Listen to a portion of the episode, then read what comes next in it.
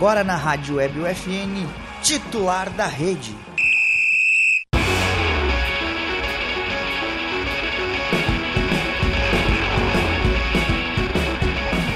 Olá, ouvintes da Rádio Web UFN. Sejam bem-vindos a mais uma edição do Titular da Rede, o programa de esportes que toda semana leva até você novidades e atualizações sobre o esporte local. O programa conta com a produção e apresentação dos acadêmicos de jornalismo da Universidade Franciscana e tem a supervisão do professor e jornalista Bebeto Badig, da Central Técnica, Alan Carrion e Clenilson Oliveira. Eu sou Felipe Perosa e hoje estão comigo Lucas Acosta e Miguel Cardoso. Agora no bloco 1, o FN Esportes com Matheus Andrade.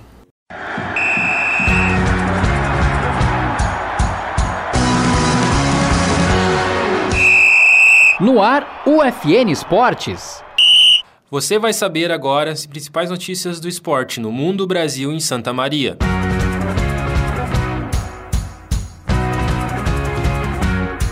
Charles Leclerc vence com autoridade no Grande Prêmio da Austrália. Laura Pigossi é vice-campeã do WTA de Bogotá de tênis. Grêmio fica no empate com a Ponte Preta pela Série B. Inter estreia no Brasileirão com derrota para o Atlético Mineiro. Inter de Santa Maria e São Gabriel empatam sem gols na estreia da divisão de acesso. Este é o programa UFN Esportes. Produção e apresentação do acadêmico de jornalismo Matheus Andrade. No retorno do GP da Austrália da Fórmula 1, Charles Leclerc venceu na madrugada deste domingo, dia 10, sua segunda vitória do ano. O Monegasco largou na pole position. Por 39 voltas, se defendeu de Max Verstappen, que abandonou a corrida. Sérgio Pérez foi o segundo.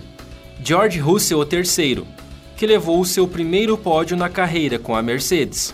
Em 2022, Leclerc já havia faturado a prova de abertura da temporada e chegou em segundo lugar na rodada anterior. Essa foi também a quarta vitória da carreira do Monegasco, que ampliou sua vantagem na liderança do campeonato de pilotos para 71 pontos.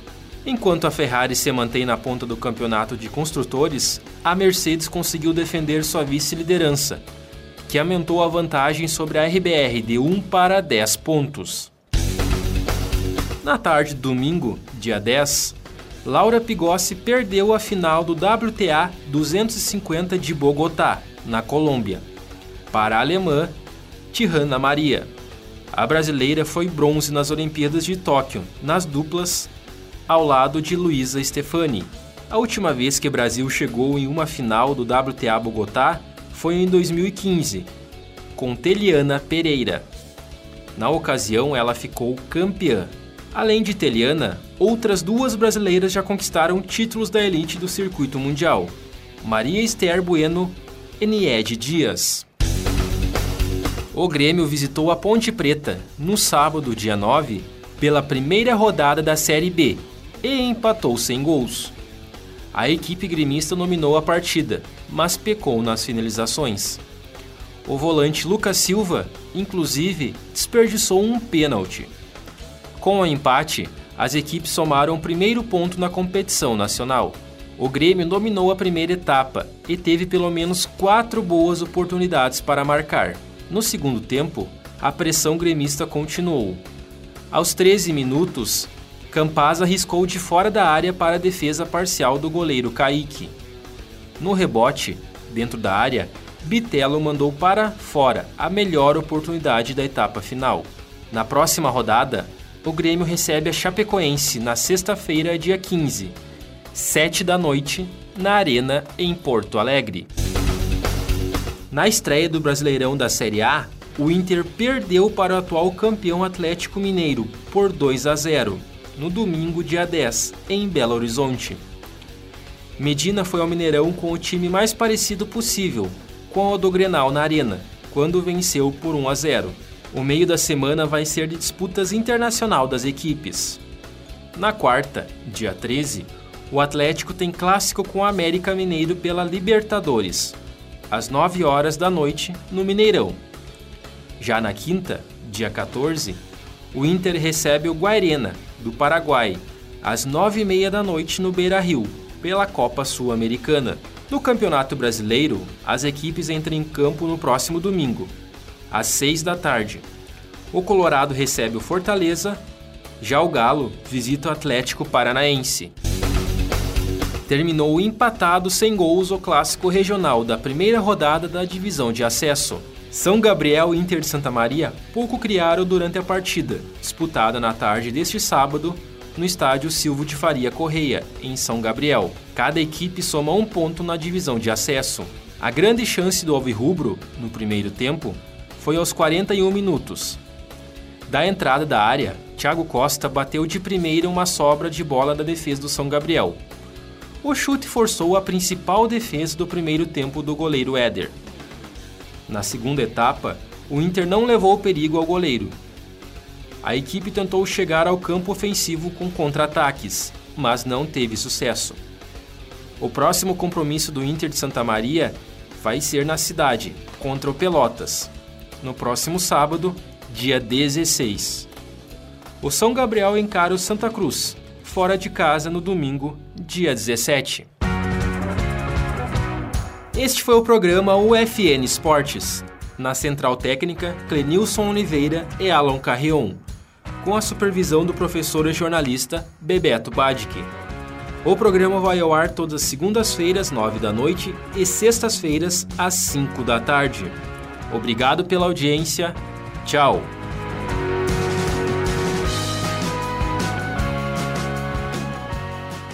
Comentando um pouco sobre as notícias do Matheus Guris, é muito bom esse começo de temporada da, da Fórmula 1 da Ferrari, né? Leclerc aí dominando praticamente a, a categoria, o Verstappen mais um dia é, não completando a prova, depois de não completar a primeira, ganhar a segunda, ele não completa de novo a terceira, e o Sérgio Pérez, que é o piloto, digamos, reserva, reserva não, segundo piloto, piloto. segundo piloto da, da, da Red Bull, chegando aí de novo no pódio. E o George Russell, mais uma vez, destacando, né? É, ele que está assumindo o lugar do Lewis Hamilton na, na Mercedes, veio aí para suprir o lugar do Valtteri Bottas e ele está se destacando muito na Fórmula 1. Sobre o tênis, a Laura Pigossi, medalhista olímpica em Tóquio, é, vice do WTA em Bogotá. É muito interessante ver essa nova, não essa nova geração, mas esses brasileiros que agora vêm vem crescendo muito no tênis e, e, provavelmente aí vão conseguir mais alguns títulos e chegar longe nas próximas competições. Tomara, né? É, a gente tem um histórico gigante dos brasileiros no tênis. E é, quando sempre que tem Olimpíada, qualquer esporte acontece, o Brasil torce pelo, pelo atleta brasileiro. Sim, quanto mais esportes que a gente se destacar lá fora, mais visibilidade, mais estrutura que vai vir para o Brasil, isso é sempre bom. É, até agora está ocorrendo né, o, o, ATP de Monte Carlo, é, lá em Mônaco, Djokovic eliminado, Alcaraz eliminado, então vai ser bem interessante essa fase a partir das oitavas do, do ATP de Monte Carlo. Sobre o Grêmio, ele empatou com a Ponte Preta na Série B, na estreia. Jogo duro, jogo duro de se ver, porque o Grêmio dominou a partida, mas mesmo assim não conseguiu o resultado errou pênalti, pecou nas finalizações e na def defensivamente não, não sofreu nada. Uma estreia fraca do Grêmio contra um time fraco da Ponte Preta que foi rebaixado no Paulistão. Era um, um resultado para se buscar para encaminhar já, sair de largada bem no campeonato, mas acabaram tropeçando. E essa semana o Grêmio ainda anunciou o Elkson. Camisa 9. Camisa 9 do Grêmio. Vem para ajudar, vem para ajudar. Diego Souza provavelmente vai para o banco. E Aí o Elkson é o nome, é o nome do Grêmio para 2022, acredito, junto é, com o Ferreira. É um jogador daqueles que, que é para a Série B, né? um jogador de força, um jogador que finaliza forte e que ele tem bem o, a característica do Diego Souza, que é um cara que gosta muito da bola aérea. O Grêmio agora entra em campo contra a Chapecoense na sexta-feira, às 7 horas, na estreia do novo uniforme. Bem bonito, aliás. E o Inter, ele perdeu para o Atlético Mineiro no domingo, às 4 horas. É, também um resultado praticamente esperado, né, Miguel? Sim, sim. O time do Atlético é bem superior. O técnico do Atlético é melhor, as peças são as melhores. E novamente o Hulk se mostrando que no futebol brasileiro ele sobra. É, era aquela, aquela partida que o torcedor falava, né? Gostava de dizer que o Inter gosta de jogar contra time grande e vai perder depois contra o Havaí, vai perder uhum. depois contra, pro, pro Bahia. Bahia não, pro Fortaleza. Mas o Atlético campeão brasileiro, campeão da Copa do Brasil, se mostrou o melhor time do Brasil. É, provavelmente vá forte para o título esse ano de novo. Sim. O Inter entra em campo contra o Fortaleza, domingo, às 6 horas. E o Juventude empatou com o Bragantino, é, 2 a 2 enfrenta o América Mineiro sábado às 7 horas. O América Mineiro de técnico novo, Wagner Mancini. E a torcida do América não gostou tanto assim da contratação do novo técnico, mas o Wagner Mancini tem um bom retrospecto com o time do Coelho. Mas mesmo assim, ele vem do rebaixamento do Grêmio e meio que ele abandonou o América na Série A no passado e agora voltou pro time. A torcida não vai querer ele muito bem por lá. É, até aquela, aquela derrota do Grêmio para o América Mineiro lá no, no Independência, gritaram, né? Gritaram cânticos ofensivos contra o Mancini, chamaram ele de mercenário. E, mas bom, vamos ver como é que vai ser o decorrer dessa história. E o Juventude aí, depois de um, uma reformulação completa no elenco quase, um empate com o Bragantino, um empate em casa, mas mesmo assim um resultado bom, né? Duelo de verdões, né? Duelo de verdões entre a Juventude e a América. E o Inter de Santa Maria empatou com o São Gabriel na estreia 0 a 0 como o Matheus falou. E um time aí também formado agora, formulado agora, com técnico novo. Então é, é, óbvio que a gente vai ver um tempinho ainda, vai demorar um tempinho ainda para esse time conseguir colocar em prática todas as ideias e praticar um bom futebol. É, e tem tempo ainda, né? São várias partidas aí na divisão de acesso o Interzinho buscando novamente o acesso à Série A do Galchão. Esperamos, torcemos ainda que consiga. É, torcemos e estamos confiantes que o time vai entrar nos trilhos e conseguir desempenhar um bom futebol, já que é, é quase uma reformulação inteira na equipe, assim. E sobre a próxima rodada, a gente comenta um pouquinho mais no bloco 3. É dele a camisa número 10. Camisa 10 essa semana é Gabriel Duro, jogador e professor de futebol, campeão da última Copa Santa Maria da modalidade. Ele vai contar para nós um pouco mais sobre o esporte e sua carreira. Bom, Gabriel, queria que tu contasse um pouquinho para nós, como a gente começa sempre as entrevistas, que a gente pergunta como é que foi o teu primeiro contato com o esporte. A gente fez isso com os outros entrevistados também. E eu pergunto para ti, como é que foi teu primeiro contato com o futebol? Como é que tu começou a jogar e por que que tu começou a jogar o futebol? Fala, Lucas, tudo certo? Felipe, Uh, o primeiro contato com o futebol, ele foi na, através da brincadeira. A gente se reuniu num domingo, num sábado, no final de semana para para jogar, fazer alguma coisa diferente do que só futebol. Então começou tudo numa brincadeira, em torno de oito amigos assim, a gente se reunia, fazia as duplinhas. E na verdade, depois os oito mesmo descobriram que o que a gente jogava não era bem um futebol mesmo, era mais assim, tocar a bola de um lado pro outro, uma altinha com uma rede no meio. Então uh, surgiu para uma brincadeira, para uma descontração, um momento de lazer que a gente tinha, que saía dos treinos do futebol ali, futsal, que a maioria já vinha jogando, e aderiu a, ao futebol. Então esses foram os primeiros contatos, um contato mais, mais de lazer mesmo, assim, com o esporte. E quanto tempo demorou para ver uma evolução no teu futebol, cara? Cara, demorei em torno de... para ver que eu tava começando a jogar um futebol em torno de seis, sete meses, assim. Foi o tempo que eu demorei para aprender os fundamentos mesmo do esporte. Mas já assim. praticando esporte? Já praticando, já praticava, jogava, tentava jogar mas ainda estava aprendendo os fundamentos. Então, eu admito não ter tanta facilidade no começo. Entende? Que muitas pessoas dizem assim. uh, o Lucas até comemora, mas faz parte não ter facilidade. Alguns têm mais facilidade tá tudo certo.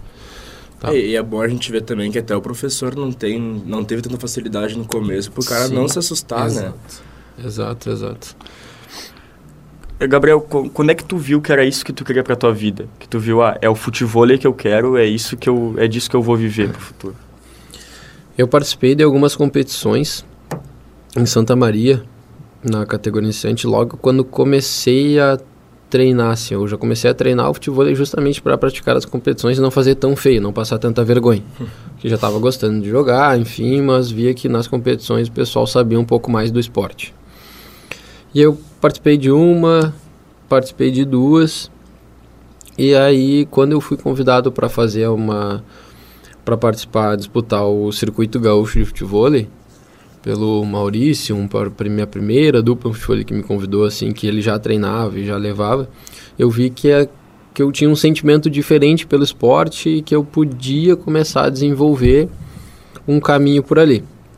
A gente foi em uma etapa do circuito gaúcho, uh, jogamos três jogos, ganhamos dois, perdemos um e pelo, por uma infelicidade na tabela ali a gente não classificou. Daí a gente fica com aquele sentimento de, ah, uhum. podemos ir mais. Aí voltamos para Santa Maria, que as etapas são normalmente em Porto Alegre ou na, na praia lá, Xangri-Lá, Tramandaí, Capão. Uh, voltamos para Santa Maria e continuamos treinando. Aí foi, fomos de novo na segunda etapa, e na segunda etapa foi quando eu tive certeza, assim, que era mesmo o que eu queria. Que a gente tinha treinado um mês inteiro, tinha abdicado já de algumas coisas, a gente treinava sete horas da manhã, era etapa de fevereiro para março ali. E, e não, não tivemos muito resultado dentro de um mês, muita diferença. A gente jogou os três jogos, os mesmos três, ganhou apenas um e perdeu dois. Então não foi na base do, do tá dando certo o início. O início foi meio que, ah, as coisas não estão dando certo, então vamos treinar mais, vamos se motivar mais, mesmo. vamos insistir, porque é uma coisa que eu quero, que eu estou gostando e tá fazendo bem para minha vida, para minha saúde. Tava treinando, tava inserido num grupo novo, assim, de, de amigos. Então foi dali que eu comecei a ver que que eu podia continuar desenvolvendo e transformar aquele esporte em algo a mais na minha vida. Entende? E isso foi logo no início da pandemia. Eu lembro até hoje, a primeira etapa de fevereiro foi em Xangri-Lá, na praia, tá? Início de 2020. E depois tivemos uma etapa de março em Porto Alegre, que o nome da etapa era Etapa Corona. Por causa da cerveja Corona. Belo patrocínio no momento. Na, na, na época. E aí teve esse patrocínio, a gente jogou a etapa, era 15 e 16 de março e bum, fechou tudo. Todo mundo entrou em quarentena. Então foi a última ali, deu um para ficar um tempo. E aí eu acho que eu respondo esse tempo parado aí, eu consegui estudar e pensar mais sobre esporte, treinar sozinho, enfim. E agora falando um pouquinho sobre a tua rotina de treinamentos, que acredito que um jogador de futebol precisa ter uma rotina bem tanto de treinamentos é, fora da areia, numa academia e também dentro da areia. Então, como é que quando tu treina, o horário é, e como é que é essa tua rotina? Essa rotina passa muito por entender o significado da palavra periodização, tá? que vem da, da, da educação física do curso que eu faço e buscar entender mesmo, porque ela passa por inúmeros fatores ali. Por exemplo, hoje eu treino três vezes na semana na areia, só três vezes, não treino todos os dias na areia. Um dia eu tenho para folga e ao outro dia eu faço uma academia, faço um exercício de força na, na, na clínica na REB ou até na academia lá, prêmio, onde eu faço muscula o estágio de musculação. Faço exercício nessas, nessas, nessas, nesses lugares. Agora, três vezes na areia é, cara, defino aí quando dá na agenda um horário, enfim, faço alguma coisa, fundamento, ataque, saque, qualquer parte para não ficar parado sem fazer. Ainda é considerado uma rotina meio é, sem, sem agenda, sem dias fixos. Eu vou encaixando a hora que não tem aluno, ou momento que tem algum aluno que que gosta de treinar comigo, a gente vai encaixando. Mas agora subindo as categorias e melhorando, a ideia é deixar fixo dias, ah, tal dia, segunda, quarta, sexta treino fixo, ter tal horário para mim, e daí é, e eu uma terça-feira faço academia e aí um dia de descanso ali normalmente. E duas perguntas que são mais curiosidades assim. É, tu veio do futebol? Sim. E precisa ser bom no futebol para saber jogar futebol? Não. Uma boa curiosidade. Exatamente, uma boa. Muita gente que é bom no futebol não joga futebol. Bah, baita zagueiro. Quebrador baita, de bola. Não, baita atacante, fazedor de gol. Mais dificuldade. Pessoa que tem mais facilidade ali, falando do, do campo 11 ali, os armadores, meio campo, esses conseguem jogar, mas assim, não quer dizer... É, Os canhotos têm mais facilidade. Mas não quer dizer que o cara é muito bom no futebol que vai conseguir jogar o futebol. É outra técnica, é outra ideia de jogo. Uhum. Só da gente criar como parâmetro o futebol, tu coloca a bola para cima. No futebol tu tem que colocar a bola para baixo, tu já coloca uhum. dois, dois fatores, um contra o outro aí, que não, não fecha. Então pode, pode ficar tranquilo, não tem nenhum envolvimento. E nessa tua carreira como professor, quando que começou, quando começou a dar aula e como é que essa oportunidade surgiu para ti? Comecei a dar aula fazem cinco meses. Agora fechou cinco meses esse mês. Uh, essa oportunidade é uma palavra que eu, que eu gosto. Que normalmente a gente espera uma oportunidade vir, né? E, e aí para se arrumar, para ficar pronto, para treinar, para estudar. No futebol foi inverso. Naquele período da pandemia ali, na primeira quarentena, que a gente todo mundo ficou em isolamento, eu fiquei em casa, eu fiz um curso de futebol, tá? Comprei a metodologia de Porto Alegre lá e fiquei estudando a metodologia deles, como que eles aplicavam. E esse curso agora, acho que faz um ano que eu fiz isso, dois anos agora, se eu não não me recordo bem as datas, mas faz tempo. E recém agora, cinco meses, que eu estou conseguindo aplicar o que, o que eu vi no curso, a entender e criar aos pouquinhos uma metodologia. Que depois, além desse curso, eu fiz mais clínicas com, com os jogadores profissionais que vêm aqui na cidade as, raramente fazer uma clínica, ensinar algumas partes. E, e na medida que eu vou aperfeiçoando, vai melhorando as aulas. Mas começou agora, fazem cinco meses, numa oportunidade ali que teve numa quadra de esportes que abriu agora em, em Santa Maria. O presidente Sport Beach abriu, abriu recente também, eu criou essa oportunidade ali e eu comecei por ali. Agora, atualmente, eu fui pro, pro Recanto, Sport Beach dá aula lá. São duas, duas unidades, uma em Camobi, outra na Parque Pinheiro. E aí, tô dando aula lá agora, agora vai fechar uns 15 dias, 20 dias que já estou por lá. Então é bem recente mesmo, mas estamos com aquele todo o gás, né, que a gente chama. Que bom, que bom. É, e como professor, acredito que já tenha é, um pouquinho mais de, de noção de falar sobre isso agora. Que quais são os principais benefícios do esporte? Que é um claro. esporte praticado na areia, é, exige um pouquinho mais de condicionamento físico. Então, quais são os principais benefícios? Cara, os principais benefícios, assim, uh, um dos fatores que eu considero mais importante, além, claro, vou falar da parte do corpo, tá? Mas eu acredito muito na parte mental, ali na, na parte da psicologia. Tanto que já escutei uma psicóloga falando que na areia tem-se um, um tocar diferente, um contato. Por na areia a gente, depois de uma certa idade, não ter tanto contato com a areia. Quando criança a gente brinca, e, ah, é legal, tudo bem, mas depois ali com 15, 16, 17 anos a gente já não entra tanto em contato com a areia.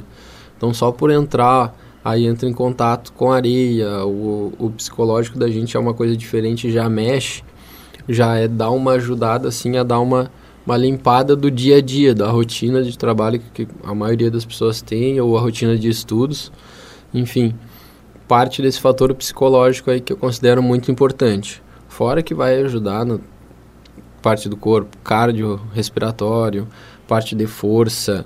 Uh, quem quer buscar por uma estética também ajuda muito, principalmente porque se tu tá com algum sobrepeso, vai ajudar na, na diminuição ali. Então essas partes assim de saúde eu considero muito importante, tá? A maioria dos alunos hoje são por essa parte de saúde, de praticar um esporte.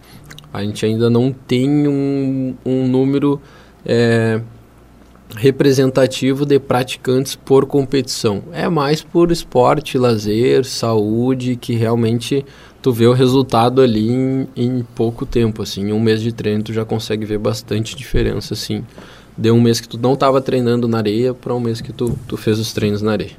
E a gente, é, essas pesquisas vêm, mostram o tamanho do, do futebol hoje. Como é que tu vê esse crescimento aqui em Santa Maria e região, até pelo número de, de quadras que têm tem sido construídas, Sim. criadas para futebol nesses últimos dois anos aí da pandemia? É, uh, Vou puxar pro assado do futebol, é claro, mas tenho que defender também a parte da, da psicologia da areia que eu falei. As quadras vêm, vêm sendo desenvolvido e vem para mais esportes, como o vôlei, o beach tênis, que vem crescendo. O futebol ele vem num crescimento ainda agora que deu uma, uma, uma freadinha, mas vem crescendo ainda, a gente está conseguindo atingir mais gente, principalmente por ter mais quadras. Agora acho que no último mês inauguraram mais uma quadra em Santa Maria. Então vem crescendo, quem já tem quer aumentar a quantidade e vem sendo bom. Quanto mais praticantes, mais pessoas treinando futebol e jogando futebol, mais pessoas vão vindo para o esporte. Então eu vejo esse crescimento deu um boom ali no, no final da, da, como é que eu vou dizer no final da primeira quarentena da pandemia porque era um dos poucos esportes que era liberado uhum. não podia jogar futebol ainda então ia para quadra de areia ali deu um, esporte um sem contato, isso né? exato deu um boom bem forte e agora deu uma uma freadinha que está voltando o futebol está voltando mas fazendo o link ali da comparação a maioria que joga futebol joga futebol quem joga uh, futebol joga futebol enfim tem essa troca e para para ti, Gabriel, como é que tu vê a participação das mulheres no, no, no futebol hoje? Porque até uma das melhores e maiores jogadoras do Brasil é a Natália Gintler, né? Que é super famosa pelos vídeos, pelo TikTok que ela faz, campeã aí de tênis de mesa. E ela é, aqui, é, independente de, do, do gênero, ela é uma das melhores. No, hoje aqui em Santa Maria, não só em Santa Maria, mas no esporte em si, como é que tu vê essa participação das mulheres? Ah, é muito importante, né? Me foge do, do, do assunto de, de inclusão, porque o esporte ele é para todos. Tenho isso em mente, independente de qualquer uh, adversidade ou situação, tá? Para para mim é ótimo. Eu me considero hoje um dos mais maiores incentivadores pro futebol feminino tá? Considerando que tenho turmas semanais só para as meninas, todas as minhas aulas, a maioria contempla, vai, pode ir menina treinar junto com o menino, não tem divisão. O, a única divisão que eu faço ali é de categoria, um pouquinho de nivelamento ali. Tirando isso, se a menina tá jogando a mesma coisa que o menino no nível acima, ela vai treinar, não tem diferença. Então isso incentiva, as meninas querem treinar ali mesmo. As meninas que buscam futebol buscam esse, essa dificuldade, digamos assim. E na medida que vai que elas vão crescendo e querendo competir mais e aparecendo, vai aumentando. Hoje já tem, eu acho que é o primeiro grupo, eu não me recordo ter outro primeiro grupo feminino de futebol de Santa Maria, que é o, as gurias do Pinganelas ali. Então, é um grupo que, que é forte, que é referência aqui. E as meninas vêm, vão em competição e treinam e semanalmente estão em rotina e se cuidam e se ajudam bastante elas umas às outras quando quando uma ganha ganha todas, enfim. É bem bem legal de ver, mas é um é um incentivar. Eu acredito que tem que abrir o espaço para as meninas e elas vêm e é aquela história. Eu tenho alunas hoje dou aula para meninas que têm dificuldade de caminhar na areia por ser um solo diferente. E não tem problema. Eu costumo falar para todo mundo, ninguém nasce sabendo quantas vezes tu fez aquele treino na vida, quantas vezes tu realizou aquela situação na vida. Então a gente vai lá para ensinar mesmo, para agir explicando um novo esporte. Então, quanto mais melhor, está crescendo cada vez mais. E ainda falando sobre, um pouquinho sobre esse crescimento e sobre essa participação de todos, o que que tu acha que falta para o futebol chegar a, a um nível assim que seja praticado em todo lugar, por exemplo? Olha, boa pergunta. É uma pergunta que requer um, um a gente abrangir muito mais coisas, tá? Vamos lá, por empresas que investem no, no ramo. Começa por aí. Vê que dá para trazer resultado, assim. As empresas investindo em abrir quadra de areia. Aí, bah, as empresas investiram. Beleza, passamos o primeiro passo. Agora mão de obra, quem que vai trabalhar nessas empresas? Tá, os professores de futebol, qualificados, não qualificados. Isso é uma das coisas que eu, em alguma das clínicas, eu já vi alguns profissionais falando. que o que barra um pouco o crescimento do futebol são os profissionais, que tem muita gente interessada, mas o primeiro contato, a primeira aula, o professor que está ministrando a aula não é não que for 100% capacitado, mas não tem muita capacitação para aplicar a aula, para ensinar mesmo o esporte ou até uhum. a Talvez metodologia. saiba jogar, mas não consegue passar isso. Exato, muita coisa vem disso também. Importante, não é que eu jogo futebol e que eu vou dar uma boa aula. Não, são coisas diferentes. Quem joga, joga. E quem dá aula, quem dá aula é professor, é professor. Ah, e não é porque eu não jogo que eu não sei dar aula, não. Às vezes eu não consigo desenvolver por problemas A, B, C, mas eu consigo ministrar uma aula muito boa. Já conheci, tenho amigos meus que dão uma aula de futebol e ótima, só que na hora de desenvolver o esporte ali não treina tanto, às vezes dá mais aula do que treina, por ser uma necessidade financeira ali da aula. Então, passando agora, ah, empresas, mão de obra, daí depois a gente parte de abranger a sociedade mesmo, o esporte mesmo, o crescimento. E algo que é muito importante para esse crescimento do, do esporte é a mídia dele, né? Tanto que a, a, entrada das emissoras agora, o Sport TV tá, tá entrando com força no futebol, porque é um esporte que que abrange muita, muita curiosidade. Tem muita gente que tem curiosidade no futebol, mas é difícil de ver sem ser no YouTube, né? Sim, sim. E tu, qual a tua visão de crescimento para o futebol em relação à televisão? Já está acontecendo aos poucos. A gente teve algumas finais do TAF, que é o, o principal campeonato hoje na... No meu ponto de vista, é o principal campeonato do nacional. Uh, teve algumas participações ali na, no Sport TV, passaram algumas finais já, um ou dois meses, se não me engano. E esse começa o crescimento, aos poucos vai crescendo, na medida que vai tendo interação com o conteúdo vai crescer bem mais, mas é, tem que ser focado, aproveitar as redes sociais ali, divulgar bastante para que a pessoa tenha interesse em assistir e entender mesmo. Mas é, é divulgação e compartilhamento mesmo. Falando agora, que é uma curiosidade que acredito que seja de muita gente, a bola do futebol. Sim, Essa sim, bola sim. amarela que todo mundo, todo uhum. mundo sabe. Mas qual é a diferença dessa bola para as outras e uhum. por que que a gente precisa jogar com ela? Qual é a diferença dela para as outras, para quem está começando assim? Vamos lá, uma bola de futebol, tá? Ela vem como qualquer outra bola. Ela vem dura, ela vem mais pesada. Mas na medida que ela for amaciando, tá? Fazendo comparação com a bola de futebol, a bola de futebol vai ficando mais dura ainda. A de futebol ela vai ficando mais macia. E isso torna que fica mais fácil, entre aspas, de colocar a bola para cima. Porque ela não vai ser tão pesada, ela vai ser mais macia.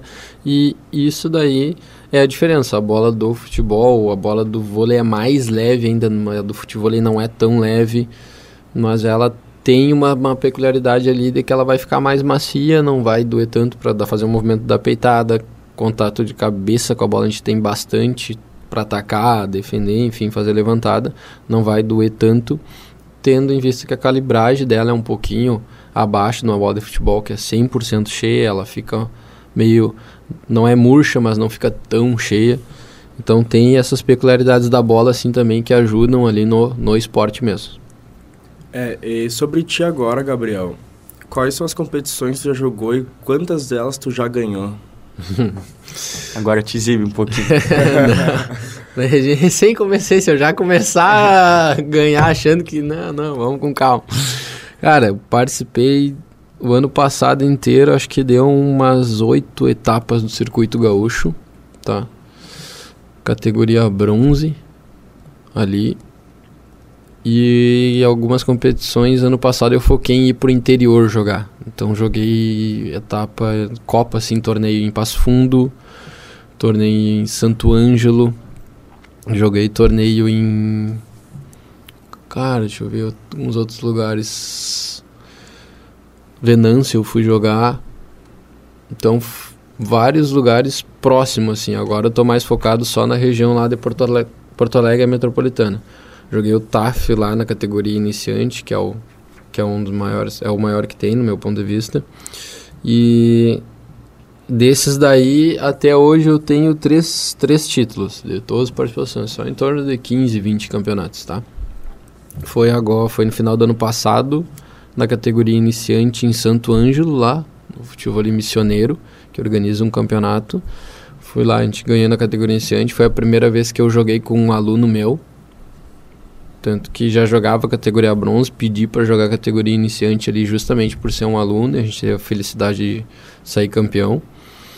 Aí, mês passado agora, fui a Porto Alegre. A gente ganhou a, a etapa de março, categoria série bronze do circuito gaúcho lá de futebol, que é um dos principais resultados. Era o principal até esse final de semana agora, quando aconteceu a primeira Copa Santa Maria de Futebol. E eu consegui sair campeão junto com a minha dupla lá, o Vitor, um alemãozinho que não tem o que fazer com ele. o alemão é diferente, a gente está fechado para jogar junto esse ano aí algumas as etapas do, do, do circuito gaúcho. Daí a gente jogou esse campeonato e saiu campeão na principal categoria lá, categoria livre. E tinha jogador profissional já a nível nacional, com Mateuzinho veio prestigiar o evento, jogou com um professor da 8000 Esportes, tinha o professor e atleta nível profissional hoje aqui de Santa Maria o Índio e também o Dudu Beltrame que são que é atleta avançado nível ouro no circuito gaúcho. Uh, são as nossas referências assim os quatro estavam jogando e e eu e o, e o Vitor conseguimos sair campeão fazendo a final ali contra o contra o Mateuzinho e o, e o Pete, professor no 8000 ali, esportes, que é outra quadra também. Então foi bem, bem satisfatório foi um o resultado posso vou pedir que vou perguntar para o Vitor se é o mais expressivo nosso, mas eu acho que sim. Então vem de um, de um trabalho, de uma rotina de treinos e da oportunidade aquela. Não esperamos um campeonato, o campeonato a gente estava se preparando, a oportunidade apareceu, a gente já vinha trabalhando, a gente só abraçou ela ali, então foi um momento bem, bem interessante assim. Beleza, Gabriel. Agora, para finalizar, eu queria que tu deixasse tuas redes sociais, aonde tu dá aula e convidar aí o ouvinte que talvez queira começar a fazer futebol, aonde ele pode começar e como ele pode entrar em contato contigo. Claro, claro. Eu faço toda a minha agenda hoje pela, pela rede social ali do Instagram, tá? O meu Instagram é Gabriel Durlo, D-U-R-L-O. É um sobrenomezinho meio complicado, mas é o que a gente tem, então, mas coloca Gabriel Du ali, provavelmente já vai puxar.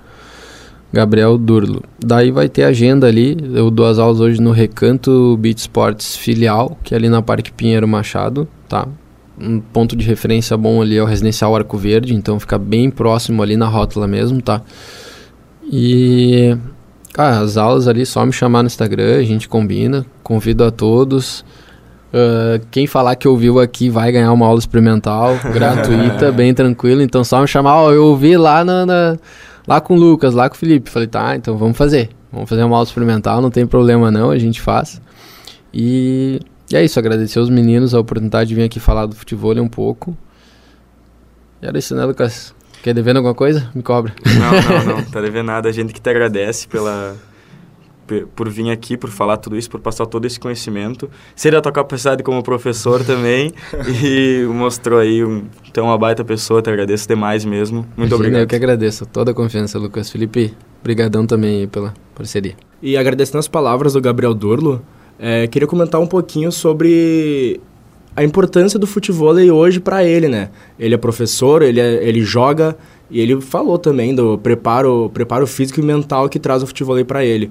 Isso é muito importante até para as outras pessoas que querem começar a jogar. É, o contato com a areia, o contato com a bola, o contato com o esporte, preparo, o, o auxílio físico e mental é muito importante. É, o futebol é um esporte, ele é acima de tudo divertido e ele não é tão difícil de se aprender. Ele, tu não precisa de muitas pessoas para jogar. Mas caso tu queira jogar, tu tendo uma bola e uma rede e força de vontade, tu pode praticar ele normalmente em qualquer lugar. Com certeza, também agradece aí, a gente agradece o, o Gabriel, ele que passou muito conhecimento para nós de, de várias é, questões técnicas também do futebol e a gente tem certeza aí, eu tenho certeza pelo menos que, que eu faço aula com ele de futebol, que ele é um bom professor e agradecer de novo. E agora, direto ao ponto. Direto ao ponto. A partir desta segunda-feira, o CDM, por meio de uma parceria da Prefeitura com o FSM, vai disponibilizar aulas de treinamento funcional, pilates, exercícios para gestante, corrida e caminhada, musculação, funcional dance, mobility flow e exercícios para pessoas com fibromialgia. As atividades são gratuitas e com turmas limitadas. As inscrições ficam abertas até sexta-feira, dia 15. E sobre o judô, no último final de semana, o Centro Desportivo Municipal recebeu a 22ª Supercopa Santa Maria de Judô. A cidade foi representada por cerca de 130 atletas de Santa Maria Judô, Judô Castelo Branco e Bandeira Social. A competição teve apoio da Prefeitura por meio da Secretaria de Esportes e Lazer e foi promovido pelo Judô Sul e pela Liga Rio Grandense de Judô. O vencedor foi o projeto Santa Maria Judô, com 142 medalhas, 63 de ouro, 69 de prata e 10 bronzes. Este campeonato foi a primeira etapa do Circuito Sul Brasileiro de Judô, que tem sete etapas divididas entre Rio Grande do Sul, Santa Catarina e Paraná. Agora sobre o futsal, os gaúchos entraram em quadra pela segunda rodada da Liga Nacional de Futsal. O Carlos Barbosa empatou com o Santo André em Tele por 1 a 1 e os dois times chegaram a 4 pontos. O Atlântico Erechim venceu o São José por 4 a 2, chegando à sua primeira vitória na competição. E voltando ao futebol, sobre a divisão de acesso, além do Internacional, outras equipes entraram em campo pela primeira rodada da segunda divisão gaúcha. No grupo A, Tupi e Gaúcho e Brasil de Farroupilha Esportivo ficaram no 0 a 0. Glória e Cruzeiro empataram em 2 a 2. Já no grupo B, o Lajadense venceu a Avenida por 1 a 0 e o Pelotas venceu o São Paulo também por 1 a 0. Agora os gaúchos na Série C. Ipiranga, Brasil e São José não conseguiram vencer em suas estreias no Campeonato Brasileiro. Jogando no Colosso da Lagoa, o Canarinho perdeu para a Aparecidense por 2 a 0. O Brasil, no Bento Freitas, ficou no empate com o Manaus. Já o São José também foi derrotado por 2 a 0 para o Botafogo da Paraíba. Na próxima rodada, o Ipiranga joga fora de casa contra o Confiança no sábado, 3 horas. E o time de Pelotas enfrenta o Campinense, também fora, no domingo às 5 horas. O São José joga contra o Volta Redonda sábado, 11 horas da manhã. Um pouco mais sobre o Inter de Santa Maria. Pela segunda rodada da divisão de acesso, o Inter joga em casa contra o Pelotas no domingo, no estádio Presidente Vargas, às 13h30 da tarde. O jogo antes estava previsto para sábado, mas a direção do Alvirrubro pediu o adiamento da partida e o pedido foi aceito pela Federação Gaúcha.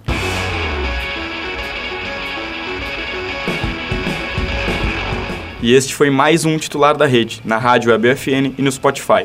O programa conta com a produção e apresentação dos acadêmicos de jornalismo da Universidade Franciscana e tem a supervisão do professor e jornalista Bebeto Badic. Na central técnica, Alan Carrion e Clenilson Oliveira.